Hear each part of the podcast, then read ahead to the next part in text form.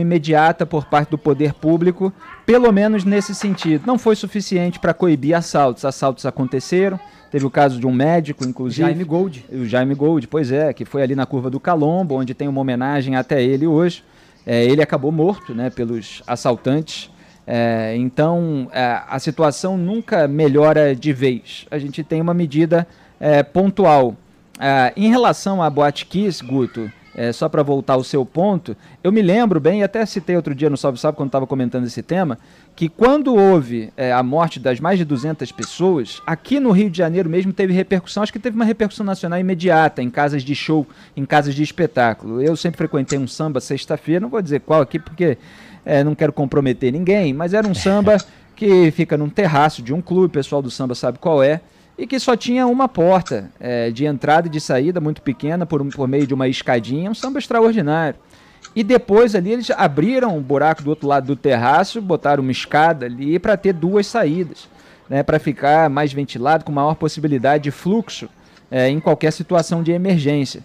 Então houve é, um pouco de repercussão é, desse caso, sim. Mas a gente sabe como é que é no Brasil. Se você não ficar em cima, se não tiver fiscalização, é, se não tiver é, cobrança de responsabilidade pelos produtores de eventos, é, é, para que os produtores de eventos né, tenham essa consciência, é, mesmo quando não há uma fiscalização por parte do poder público, é, esse tipo de episódio pode voltar a acontecer.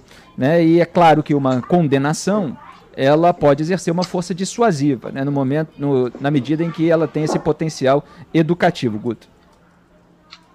Felipe, eu peço ajuda novamente para vocês aí, que tem um assunto que a gente já conversou aqui, eu já conversei com o Pinho, que é aquela coisa que alguns assuntos pegam mais que outros, algumas mortes pegam mais que outras, e esse sempre me chamava atenção porque eu achava uma coisa torpe, eu achava uma coisa de chamar atenção de imprensa mundial, e ele não dava atração. Eu estou falando do desaparecimento daqueles três, desaparecimento e hoje confirmada a morte daqueles três meninos em Belfort Roxo, porque o assunto acontece em dezembro, ele chega na mídia em fevereiro, ele é oferecido com uma quantidade absurda de links e o assunto não dava o tal engajamento. Para a gente entender, quando chegou agora a conclusão, deu 40% a mais do que aquele período de desaparecimento. Eu não sei se a pergunta é antes tarde do que nunca, ou por que, que a sociedade demorou para acordar. Será que tinha medo das pessoas comentarem pelas pessoas que estavam envolvidas? Eu não sei, mas foi um assunto que deu muito menos tração do que era esperado pela gente durante é, todo o assunto. Repito, são três crianças que são mortas de uma forma e torturadas e mortas, e esse assunto não deu aquele super mega engajamento que sempre se esperava diante de um assunto tão pesado quanto esse. Só que agora, aí eu não sei se é no, no desejo de punir, ou se é quando aparece e vai com a condenação, esse, esse assunto fica 40% maior do que no período do desaparecimento. Preciso de ajuda aí para, junto com os ouvintes e com vocês, para a gente pensar nessa situação. É, no caso não é nem a condenação ainda, né? É a operação que prendeu os bandidos ligados a esse episódio. Os que ainda estão vivos, né? É, os que ainda estão vivos, porque o Tribunal do Tráfico matou alguns outros tentando acobertar a cena do crime e se livrar por meio do crime, né?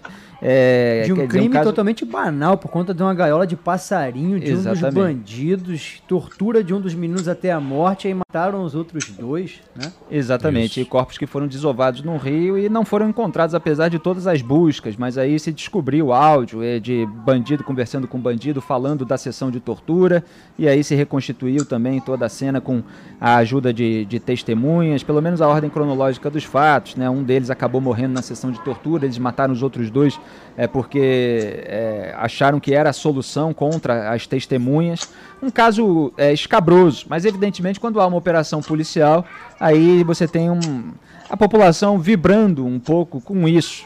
É, quando é um caso de desaparecimento é, e que não se sabe ao certo o que aconteceu, isso pode não gerar tanta comoção num país que é uma fábrica de escândalos, né, que tem é, vários outros é, por aí. Mas, obviamente, o caso é trágico desde o começo. Mas eu entendo também o Guto, né? É. Nessa dúvida, Guto, por que, que não engajou tanto nas redes sociais? Porque isso aconteceu no dia 27 de dezembro do ano passado, perto do Natal. Uma data que as pessoas ficam muito mais sensíveis.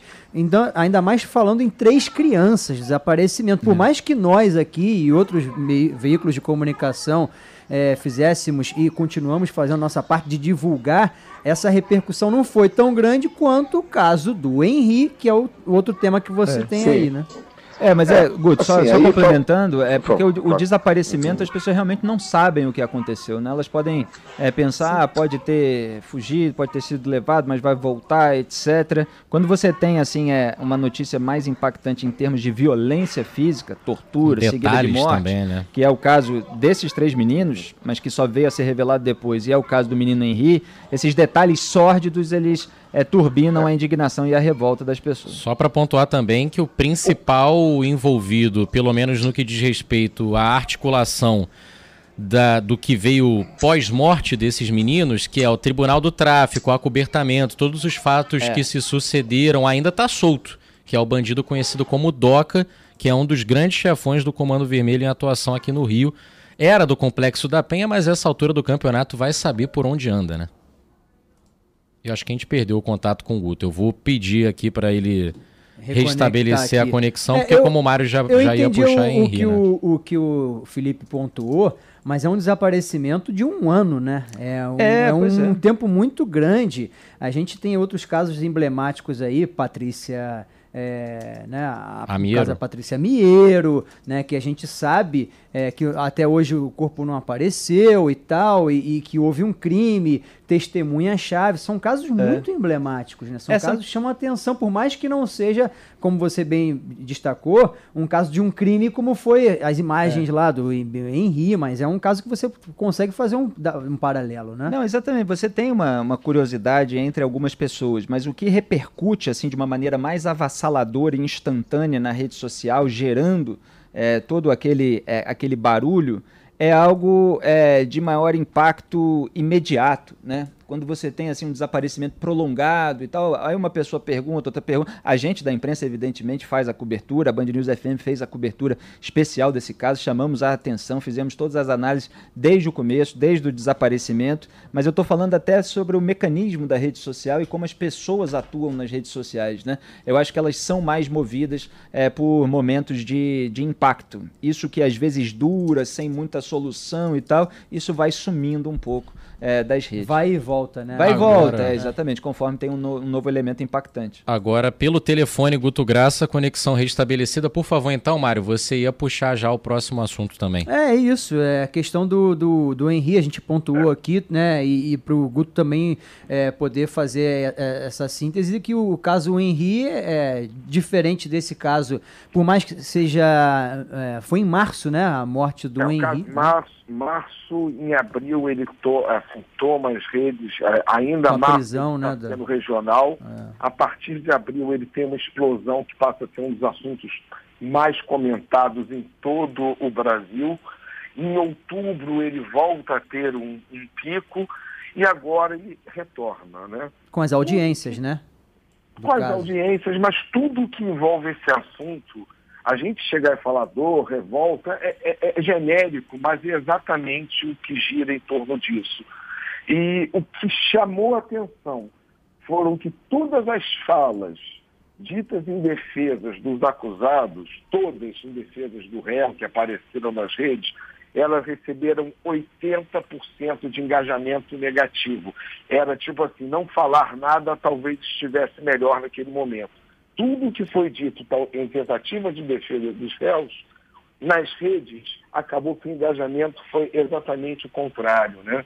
Ou seja, é, é, a, a, visão das pessoas já está em tempo presente delas, executando os valores delas nesse sentido e acompanhando. Né? É inevitável. A gente vê um caso aqui assim desses, casos que chocam, casos que envolvem crianças, que, que envolvem a, que desperta a nossa digamos, essa coisa mais primal do, da, da empatia e a gente tem sempre que tentar ser sereno quando é possível, né? mas não é uma coisa fácil. Diante dos três assuntos hoje, no caso que a gente abordou aí, são assuntos pesadíssimos, mas a gente conseguiu falar um pouco a visão da rede e visão de rede de Rio de Janeiro sobre esses assuntos. Eu acho que é o, um pouco o nosso papel aqui na coluna é fazer isso ainda que seja difícil de digerir tudo que a gente, no, no caso, quando abordado por hoje. E vou fazer uma previsão. Com a repercussão dos depoimentos nessas audiências agora retomadas do julgamento do Henri, me arrisco a dizer, Guto, que esses números vão subir, porque o que está dando de tá polêmica. Tá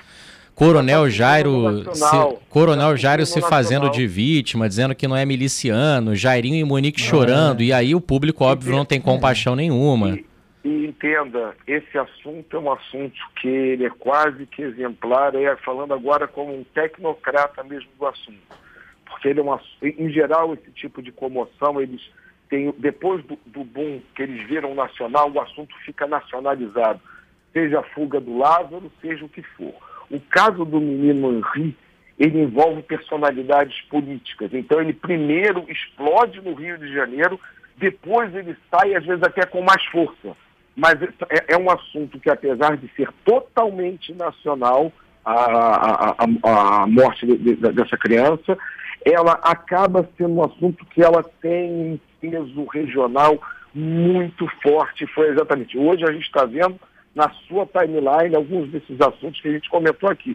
Provavelmente, exatamente como a sua previsão está correta, é aguardar 48 horas isso sendo divulgado nas timelines fora do, do, Rio de Janeiro também. Eu fico com essa mesma forma. Agora, em relação às testemunhas da defesa, é absolutamente natural e compreensível que a população se manifeste contrariamente àquelas alegações é, com o uso das redes sociais, né? Porque eles colocaram lá, por exemplo, Tiago Ribeiro, é, foi colega do Jairo na Câmara dos Vereadores. Aí falou, ficou assustado com a notícia, até hoje não consigo entender o que aconteceu, não condiz com a figura que conhecemos nos últimos nove sempre anos. Sempre foi carinhoso. É, sempre. É. Que carinho é esse, né? tinha mania, ainda falou assim, tinha mania de brin brincar com as crianças, levantar as crianças. Ele é uma pessoa muito carinhosa.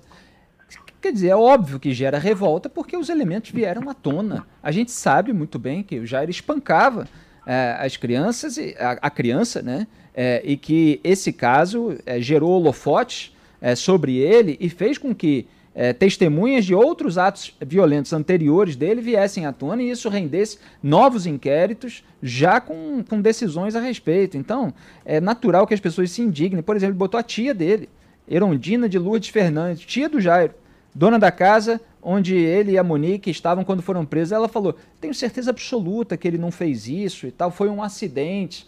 Então, quer dizer, quando os elementos vêm à tona e as pessoas já têm é, um quadro muito claro é, daquilo que aconteceu, é claro que esse tipo de pano de pessoas conhecidas gera uma indignação e uma revolta bem expressada nas redes sociais. É isso. 11 horas e 11 minutos. Guto Graça volta em qualquer edição extraordinária aqui na nossa programação e, claro, todas as quartas-feiras também no Jornal Band News Rio, primeira edição, e no Nacional às quintas, né, Guto? Às quintas, às quintas, amanhã com o Barão, com a Carla Bigatti. Estamos lá. Agora, prometo tentar trazer da próxima vez no Rio de Janeiro uma coisa mais leve, porque o assunto, os assuntos que a gente falou... Tá chegando o verão, hein? Olha a dica aí. É, não, mas aí já não... Amigo, o, o calor já está sendo literalmente, já estão reclamando como o carioca ama a, dizer que detesta o calor que ele tanto gosta. Mas isso é papo que vai render para uma outra coisa, gente tentar ser mais leve, porque a de hoje demanda plasio que eu lhe digo, são assuntos que eu acompanho por, por razão profissional. Eu não consigo ter estômago para acompanhar o assunto fora do assunto profissional, com desejo, porque me faz mal esse último que o Felipe falou com com tanto nível de detalhe. E eu entendo essa revolta exatamente como o Felipe falou, do homem comum, que tem na ponta dos dedos talvez a sensação de, de poder se libertar dessa revolta e falar isso. É, exatamente. Eu compreendo. Ainda que eu não faça isso, eu acho que a gente tem que compreender um pouco isso. É, e só para, com perdão de me estender, Guto, mas já que a gente tocou nesse tema, eu citei aqui os relatos das testemunhas de defesa. Agora você tem testemunha de acusação, por exemplo, a Tereza Cristina dos Santos, foi a, a cabeleireira que atendeu a Monique em fevereiro. E ela presenciou uma chamada de vídeo com o Henri. E aí ela narrou assim, ela, é, se referindo a, ba a Babá Tainá, aquela que mudou de depoimento várias vezes, nós analisamos aqui, estava mostrando que a criança estava meio mancando, que tinha machucado o joelho. E ela disse que ouviu o Henri perguntar na chamada, mamãe, eu te atrapalho? Porque isso foi um elemento que apareceu é, na investigação. Quer dizer, a criança se sentia atrapalhando, era isso que é, teria sido dito a ela, inclusive, pelo Jairo. É, então, um depoimento muito forte de uma testemunha de acusação, aquelas de defesa que passam pano acabam sendo alvo da indignação popular. Diga, Guto. Eu, eu vou, eu vou tomar o meu plasio depois da coluna é. de hoje aí e já volto e prometo que semana que vem a gente volta mais leve ou qualquer edição extraordinária. Beijo a todos, estamos juntos, gente. Grande Beijo. abraço. Grande abraço. Tchau. tchau.